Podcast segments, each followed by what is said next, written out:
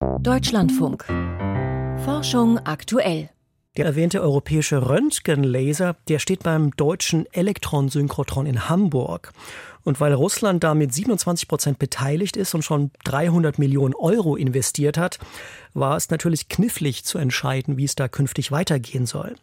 Professor Helmut Dosch ist der Chef des DESI-Direktoriums. Ich habe ihn vor der Sendung gefragt, wie blicken Sie heute auf die Entscheidung vom März 2022 zurück, alle institutionellen Kooperationen mit Russland einzufrieren? Putins brutaler Angriffskrieg geht damit unverminderter Härte weiter. Das heißt also, die Entscheidung, da alle Kooperationen mit russischen Organisationen jetzt zunächst mal einzufrieren, bleibt für uns alternativlos. Leider muss man sagen. Also wir sehen da im Augenblick keine Alternative und sehen unsere Entscheidung auch bestätigt durch die Sanktionen, die ja dann von der Europäischen Kommission auch verhängt wurden und auch durch die Stellungnahme des Bundesministeriums, die ja auch dafür geworben haben, dass deutsche Organisationen die wissenschaftliche Kooperation mit russischen Organisationen derzeit einfrieren sollen. Man muss natürlich in der Rückschau sagen, dass wir alle, und damit meine ich ja Politik, Wirtschaft und Wissenschaft über viele Jahre blind und taub waren. Wir hätten ja spätestens nach der Annexion der Krim wesentlich robuster reagieren müssen. Ich nehme mich da persönlich nicht aus.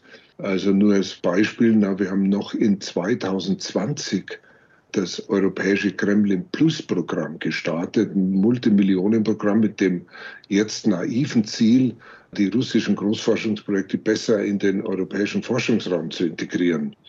Zur selben Zeit sind vermutlich damals schon längst die Planungen für die Invasion gelaufen. Also in Retrospektive erscheinen viele Dinge, die wir vielleicht damals als positiv eingeordnet haben, relativ naiv. Desi hat ja intensive Kontakte nach Russland gepflegt. Was hören Ihre Leute von dort? Wie gravierend treffen denn die verheckten Sanktionen Wissenschaftler in Russland derzeit? Also zunächst mal wissen wir ja schon vor dem Kriegsausbruch, dass die Wissenschaft in Russland seit vielen Jahren in Bedrängnis ist. Also junge Spezialisten und Wissenschaftler verlassen ja das Land jährlich, weil sie einfach zu wenig Perspektiven da sehen.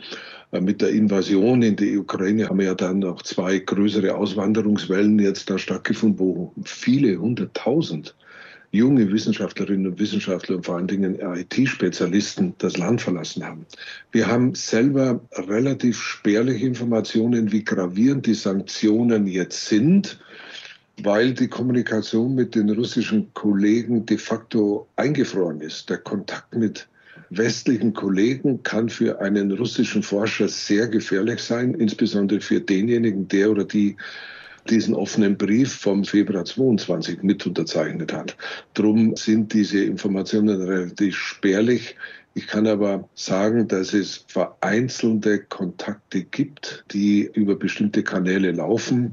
Da hört man, dass im Augenblick sozusagen die Konzentration des Putin-Regimes natürlich ganz auf diese Ukraine-Invasion fokussiert ist und im Augenblick vermutlich einfach keine Zeit und kein Raum ist, sich also mit den Wissenschaftlerinnen und Wissenschaftlern zu beschäftigen, sagen wir unter Anführungszeichen, das sind ja 7000, die diesen offenen Brief unterschrieben haben.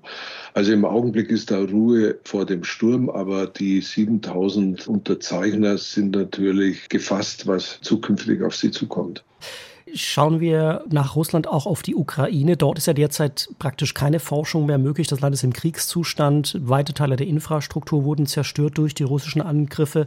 Was tut DESI, um geflüchteten Wissenschaftlern aus der Ukraine, aber auch aus Russland Perspektiven zu geben?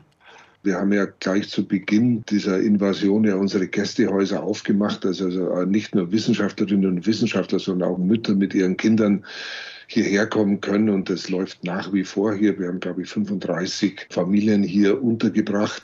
Wir verlängern klarerweise Promotionsstipendien von Studenten mit ukrainischen und russischen Ursprung, damit sie also nicht gezwungen sind, Deutschland zu verlassen und in die Ukraine oder nach Russland zurückreisen zu müssen.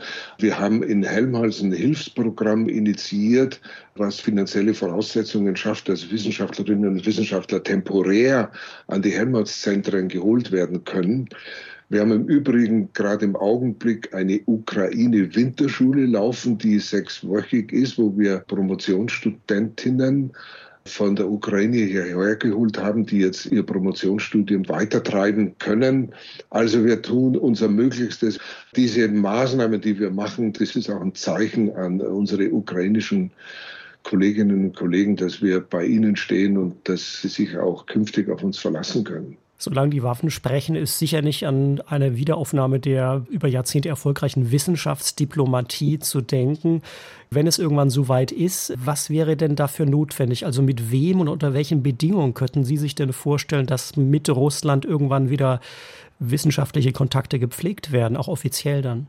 Zunächst habe ich ja relativ große Selbstzweifel, wie erfolgreich unsere Wissenschaftsdiplomatie in Bezug auf Russland wirklich war.